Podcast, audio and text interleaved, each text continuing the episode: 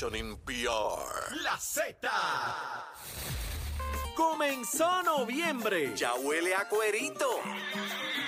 Y escucha Z93, la emisora que representa la salsa en Puerto Rico. ¿Dónde están los salseros del mundo? Bien.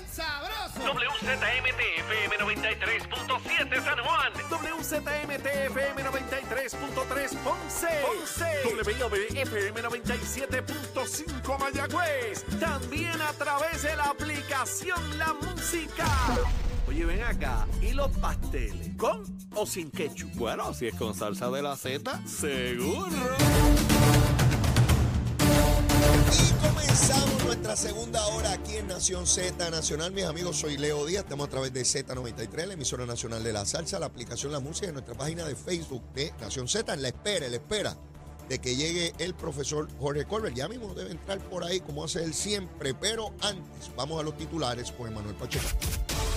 Buenos días Puerto Rico, soy Emanuel Pacheco Rivera informando para Nación Z Nacional en los titulares.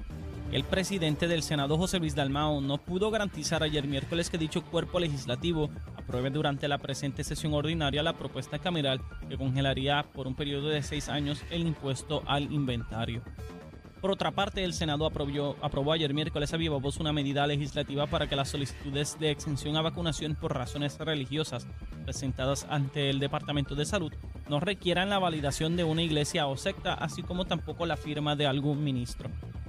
En otras notas legislativas, ayer miércoles cerca de las 9 de la noche, el proyecto de la Cámara 1848 que concede alzas salariales a los fiscales, procuradores y el registrador del Departamento de Justicia fue aprobado. Hasta aquí los titulares, les informó Emanuel Pacheco Rivera. Yo les espero en mi próxima intervención aquí en Nación Z Nacional, que usted sintoniza a través de la emisora nacional de la salsa Z93. Leo Díaz. Que venimos bajando, mire, chévere, aceleradamente. Na- Nación Z Nacional por la Z. Y comenzamos, como les dije, ya llegó Colbert aquí, llegó con sombrilla en mano. Le pregunto, "Jorge, está lloviendo allá afuera, porque de aquí yo no veo qué está pasando allá afuera. Mi muchacho, está cayendo perros y gatos del cielo. Llegó ahí con un paraguas que, fíjate, ahí cabe todo, todo el estudio con ese paraguas que trajo Colbert. Hola, ¿cómo tú estás? Leo, buenos días para ti. Mojado un poquito aquí, pero. Achero. ¿Todo orden? paseo, todo bien, todo bien. Contento bien, con.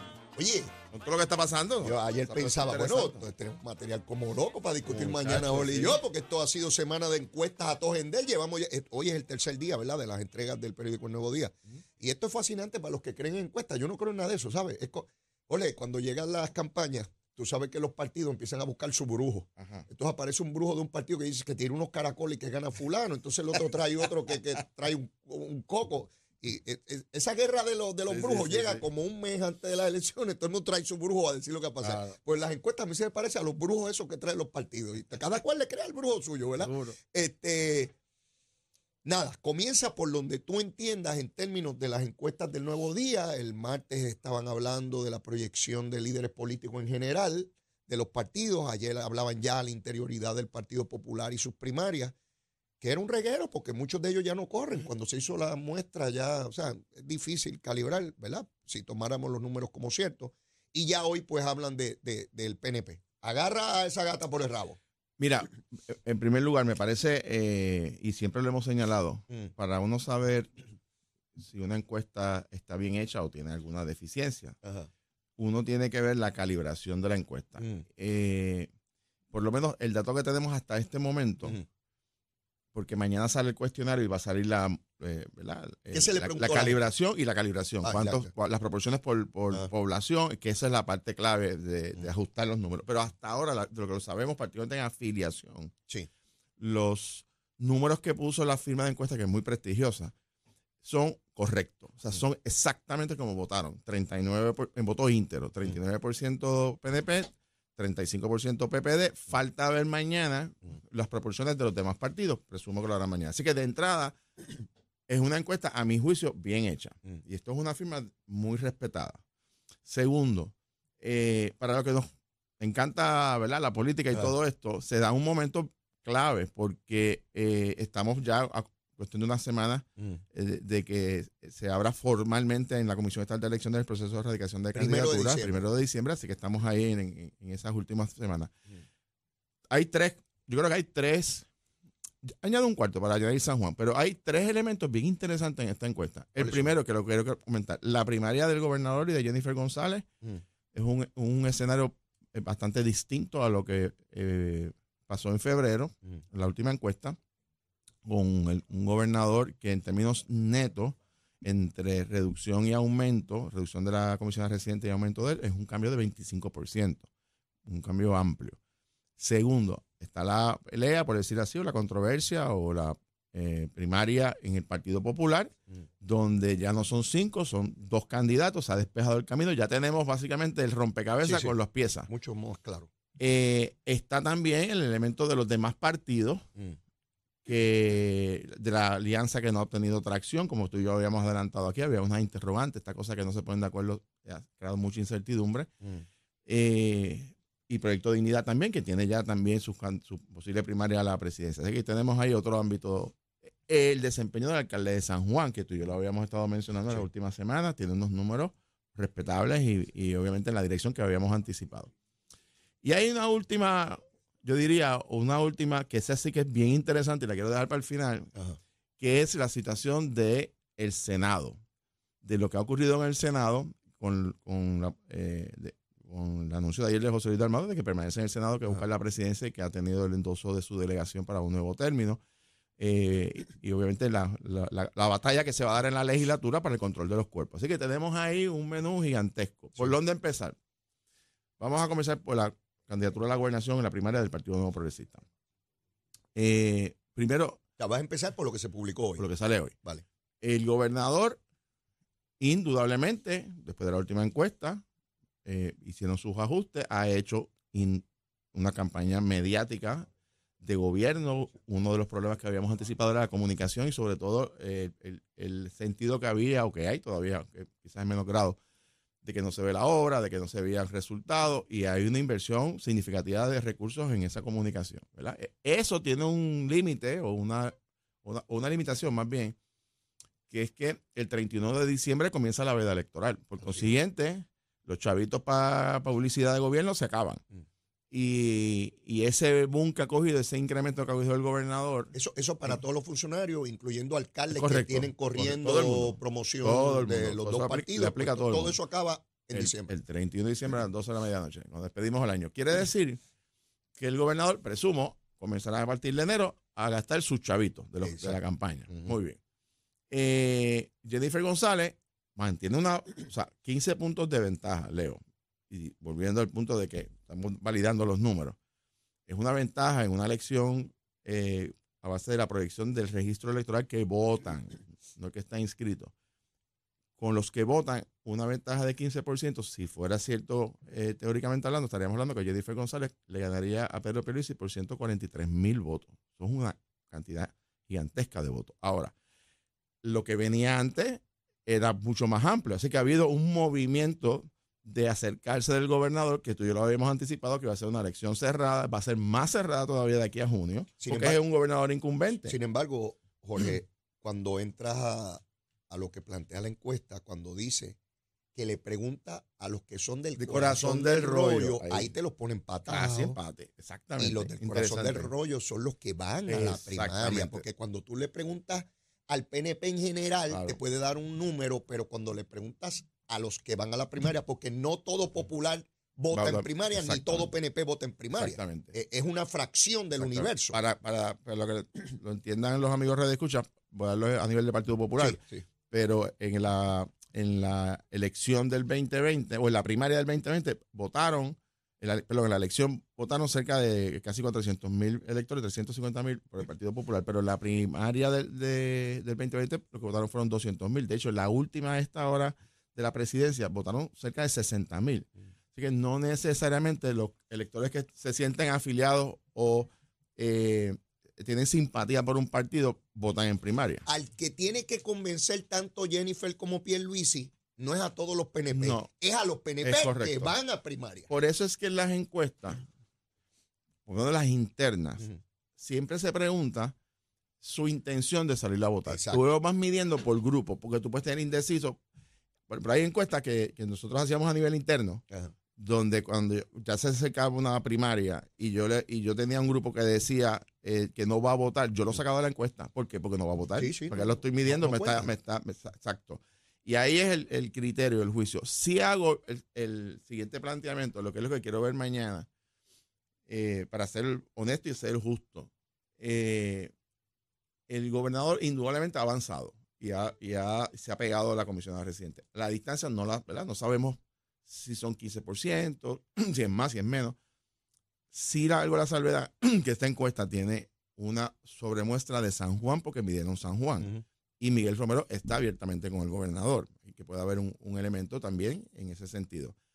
Ahora, ¿qué tiene que hacer el gobernador y qué tiene que hacer Jennifer? Tomando como cierto estos números. Uno, el gobernador pues tiene que irse preparando para que su campaña eh, gubernamental de publicidad termina en diciembre. Digo, de aquí a diciembre faltan todavía este, unas cuantas semanas. Más de mes y medio. Así que gastarán, se gastarán bastantes chavitos en esto. Segundo, sigue teniendo un problema de comunicación en el sentido de que todavía, y tú y yo lo hemos hablado, no tiene unos portavoces efectivos. Eh, los números del gobernador se, se- se mueven en gran medida por la publicidad, no porque sus jefes de agencia hayan cambiado eh, su proyección de manera significativa. Sí, el gobernador en su calendario, evidentemente, y lo hemos visto por semana, se tiró a la calle. O sea, eh, eh, tú lo ves en obra prácticamente todos los Eh, días. por el día en actividades gubernamentales y por la noche en actividades políticas. El fin de semana todo el tiempo. Así que ese calendario del gobernador se, se pensó y se estructuró eh, partiendo de la premisa de que estaba atrás. Y así que tiene que ser, Leo, porque el- el- las encuestas lo que sirven no es para saber quién está arriba o quién está abajo, es para saber para dónde uno va, para dónde tiene que apuntar.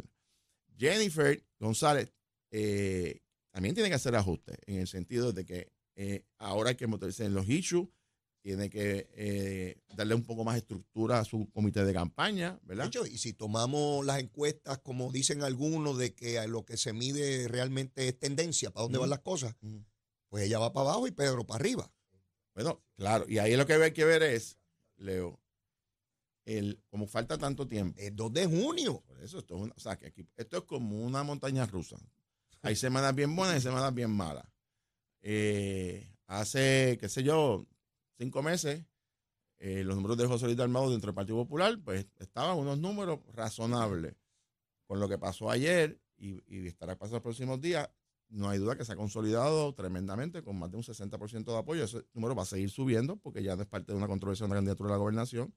Así que las, las, las, las, eh, Va a los- salir primero por la- acumulación la- en la los primaria. números cambian, o sea, y es a base de estrategia y como uno se va moviendo y haciendo un trabajo responsable. Yo insisto y siempre lo he dicho, la campaña, el- la, perdón, la primaria de Jennifer y de Pedro Pierluisi, que va a ser la más taquillera, indudablemente, de, de esta es que elección. las posiciones que se están eh, debatiendo y quiénes son las posiciones Bueno, que, que son, ocupan. tú eh, sabes, son dos personas dos- Son incumbentes. incumbentes, las dos posiciones bien altas y, y además que son cuartos bates, o sea, estamos hablando de dos figuras importantes. Va a ser bien cerrada, Leo. Y, eh, y esto no Ahí, va- ahí yo difiero de ti. Yo, Pero- yo pero creo que, ya veremos yo, el 2 de yo creo que va a ser cerrada porque, eh, o sea, Jennifer, le- o sea, son dos políticos de experiencia. Eh, Jennifer es combativa y yo creo que esta encuesta, el jamaquío lo cogió, lo va a coger y va a hacer sus ajustes, porque tampoco es que, y segundo, y el gobernador, que es, yo creo que un poco más metódico, ¿verdad? Y ha ido haciendo, afinando poco a poco, eh, pues se irá, se irá preparando. Pero una vez termine. Leo, se acerque ahora el, fin de semana de Acción de Gracia. Usualmente lo que ocurre es que como entramos en el periodo de Navidad, van a haber parrandas y Sí, todo sí. esto es chévere. Pero realmente esta, esta época, contrario a lo que muchos piensan, es donde más trabajo tiene el equipo de campaña, porque empiezan a planificar el arranque después de Reyes. Así que yo visualizo que tú vas a tener los equipos de estrategia, los equipos electorales, políticos, preparando los calendarios, preparando los temas Mm. para el arranque formal Sí. después de Reyes. Eh, y ahí tú Sí, hasta, Ya, ya- ya estás en el año electoral. ya está. En el año electoral te fuiste hasta la primaria. Eh, así que interesantísimo esa, esa, esa primaria. Eh, en, la- en el caso del Partido Popular, bueno, pues ya se despeja el camino. eh, va a ser una primaria de dos candidatos, Jesús Madero Ortiz y Juan Zaragoza. Cada cual tiene su eh, ventaja. eh, o representa a Jesús Manuel, pues una cara joven, una renovación. Es el presidente del Partido Popular, ganó una, una presidencia en buena lid. Ah, no hay duda que está haciendo unos esfuerzos en el partido. Eh, y siempre he señalado, y vuelvo y lo repito, su reto grande que tiene es demostrar que tiene la capacidad para gobernar un país, ¿verdad? Porque no es meramente por ser joven o por ser una parte de una generación. Y por otro lado, Juan Zaragoza, una persona de mucho bagaje político, de mucho eh, gubernamental, de mucha experiencia administrativa, eh, que está ahora montando una estructura, aunque ya corrió por acumulación, pero él, él no es el presidente del partido, así que tiene que montar su propia estructura eh, eh, más allá de, de Jesús Eh, Manuel Ortiz. En la primaria del PNP, tú adelantas una primaria cerrada. En términos del Partido Popular, ¿te aventuras a decir si yo, abierto yo- o cerrado? yo creo que también, pero depende, aquí va a depender de lo siguiente, Leo, y es por donde pienso que va a ir la cosa. ¿Qué es, ¿Cuál es el fuerte de Jesús Manuel? Bueno, que es el presidente del partido, tiene la estructura y, él, y es el- la- una figura joven o de renovación. Ese, ese va a ser su fuerte, ese va a ser, por eso le habla de la fuerza nueva y toda esta cosa. Ajá. ¿Cuál es el fuerte de Zaragoza? Contenido, conocimiento, experiencia. Entonces, Zaragoza, que ya hizo el planteamiento, va a querer discutir temas. Bueno, ya lo veo pidiendo debate. ¿Por qué? Porque él sabe que en un debate con Jesús Manuel, cuando empiecen a hablar de temas contributivos, de temas económicos, de temas sociales, él tiene una ventaja en el sentido de que tiene más experiencia, más conocimiento, más, más profundidad en, Hará en Jesús eso. Manuel lo que ya empezó a decir eh, eh, Jennifer, de que no debate con compañeros de partido para evitar Es la probable, es probable. Jennifer que- dice, no, no, no, yo no debato con compañeros es, de partido. es- es probable que Jesús Manuel trate de, de evitar. Creo que va a venir un issue, porque ya lo estoy, ya lo estoy percibiendo. Ajá. de que las actividades del Partido Popular que se están dando en la isla Ajá. se están convirtiendo en las actividades de la campaña de Jesús Manuel. Y eso hay que tener cuidado. Las Porque- actividades de- de- del o sea, partido como... Se convocan reuniones eh, de reestructuración electoral, pero realmente se están convocando para que venga el presidente del partido de un mensaje como candidato a la gobernación. Cuando, Pero, jole, eso, está eso bien. viene con el paquete. bueno, por supuesto, pero presumo yo Ajá. que el bando del senador Juan Zaragoza va a hacer un planteamiento en el sentido de que, bueno, no hay, no hay problema que convoquen, pero también aquí hay otro candidato que tiene que igualdad de oportunidades. Pero yo pienso Y- que si y- Zaragoza llega a y- una actividad le permiten Por hablar. supuesto, pero en- eh, se lo digo porque en el 94, Ajá. cuando hubo esta, una primaria para la, una votación para la presidencia del Partido Popular, don Miguel Hernández Agosto, rayo, te fuiste bien me lejos. fui bien lejos, 94. eh, donde don Miguel Hernández Agosto hizo reglas Ajá.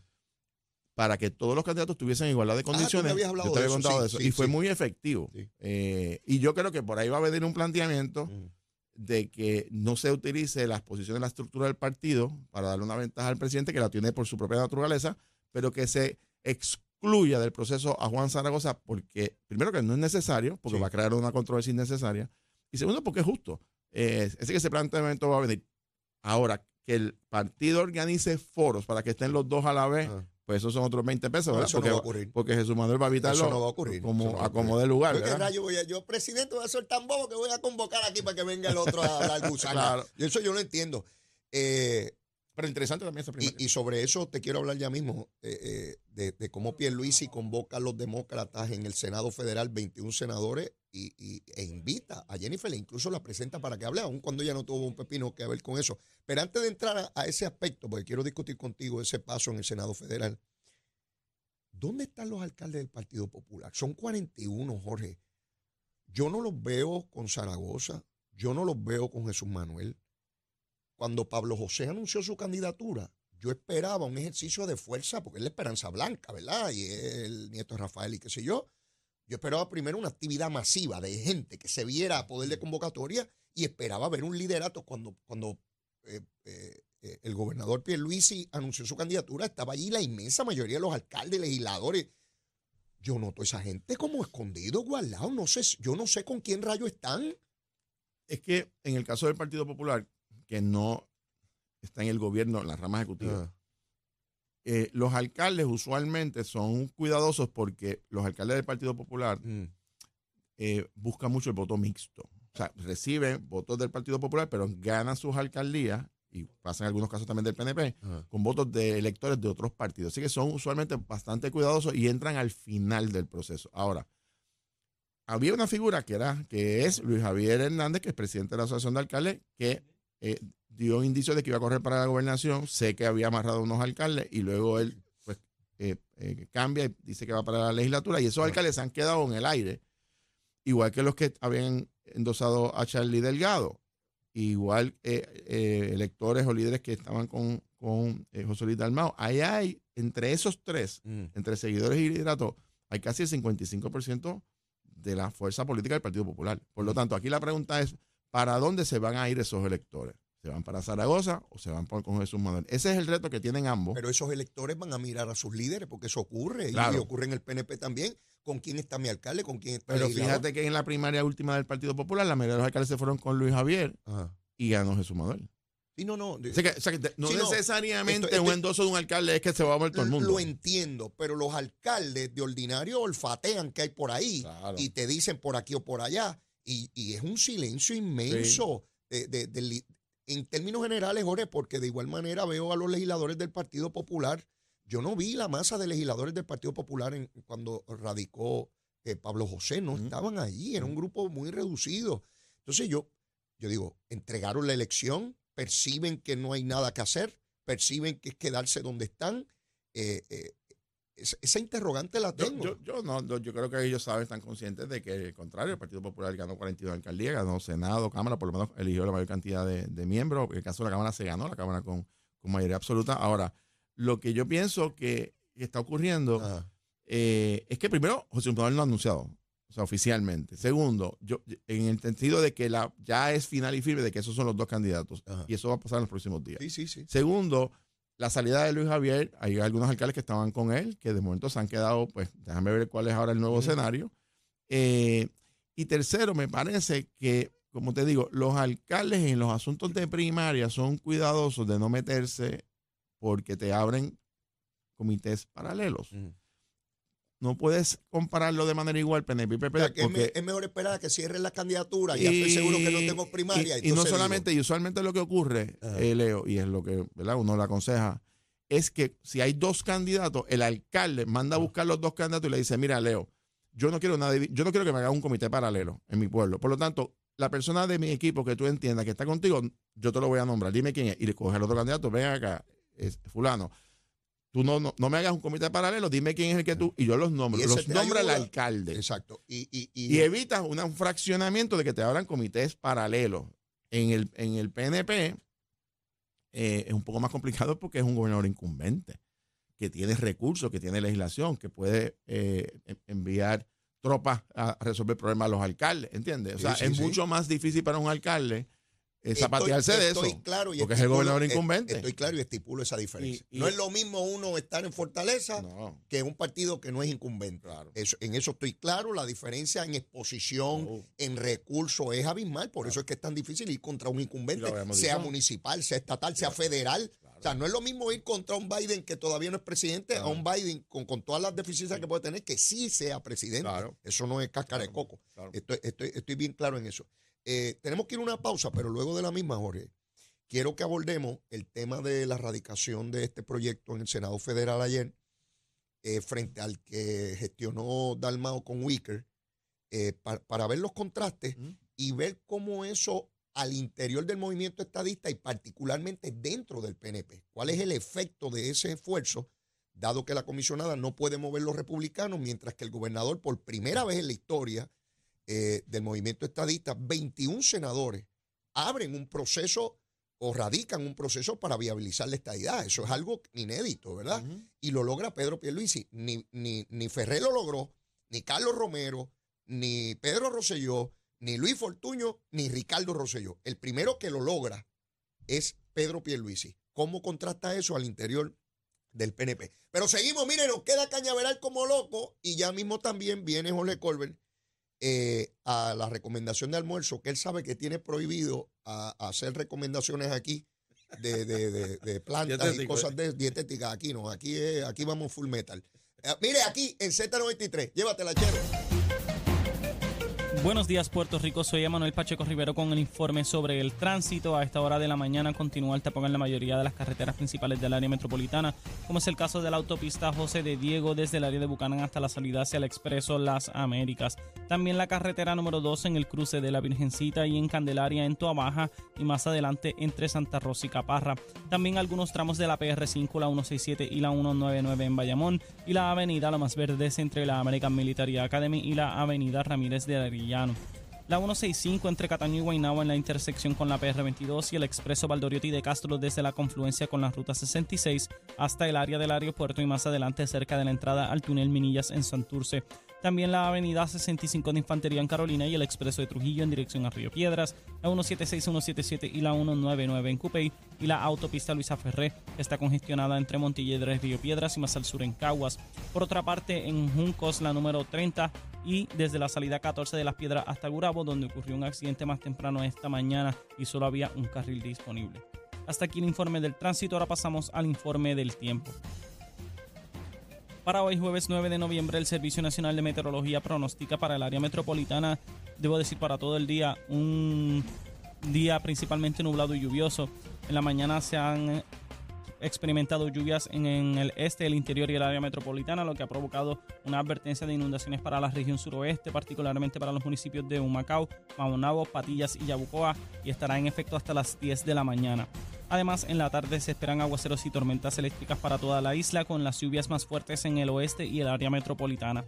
Hoy los vientos se mantienen generalmente del este de 8 a 12 millas por hora con algunas ráfagas de hasta 20 millas por hora y las temperaturas máximas estarán en los bajos 80 grados en las zonas montañosas y los bajos 90 grados en las zonas urbanas y costeras. Hasta aquí el tiempo les informó Emanuel Pacheco Rivera. Yo les espero en mi próxima intervención aquí en Nación Z Nacional, que usted sintoniza a través de la emisora nacional de la salsa Z93. Llegó a Nación Z la oportunidad de convertirte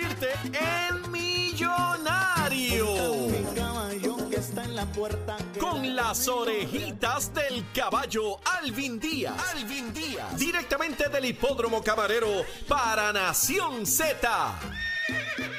está pasando, mi gente linda de Puerto Rico? Yo soy Alvin Díaz y ya usted sabe que si me escucha, aunque sea así de españoso, es porque hoy se corre en el hipódromo Camarero y hoy jueves 9 de noviembre del 2023 se corre acá en Camarero. El pulpote está en 203.812, que son buenos. 203.812 dólares es la cantidad en la que se encuentra el pulpote que tú, mi amigo, te puedes ganar. Oye, antes de darte mi cuadrito para que lo descartes y juegues el tuyo, déjame decirte lo que pasó a grandes rasgos en el Brewers Cup la semana pasada, por lo menos en lo que respecta a los puertorriqueños. Johnny Velázquez, otra victoria para Johnny, elevando su total a 20 en esta serie tan importante del Breeders' Cup. Irat Ortiz nuevamente fue el jinete más destacado de la serie, ganando tres eventos, incluyendo el más importante, que es el Breeders' Cup Classic.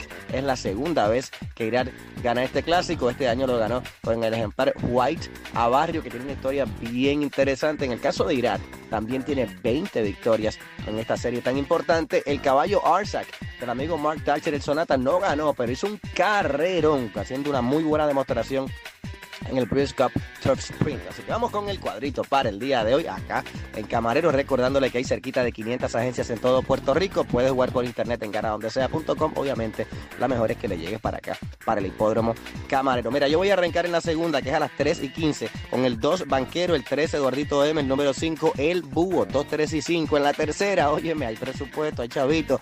La voy a jugar todos en la tercera. Son 5, los 5 se van en el cuadrito. En la cuarta, el 4 Estupendo, el 5 Condotiero El, 7 New En la quinta voy a colocar solo el número 4 Don't Make It Easy. En la sexta el número 2 King Princess sola. Y cierro en la séptima con el 5 La Predilecta sola. Ese es mi cuadrito. Tú juega el tuyo. Óyeme, escúchame, listen to me. El pulpote está creciendo, está en 203.802 y puede ser tú ese próximo gran ganador. Así que recuerda visitar una de las cerquitas de 500 agencias en todo Puerto Rico y no olvides seguirnos en las redes sociales, Facebook, Twitter, X, eh, Instagram, YouTube, también nuestra página de internet hipódromo-camarero.com. Hoy se corre en Camarero.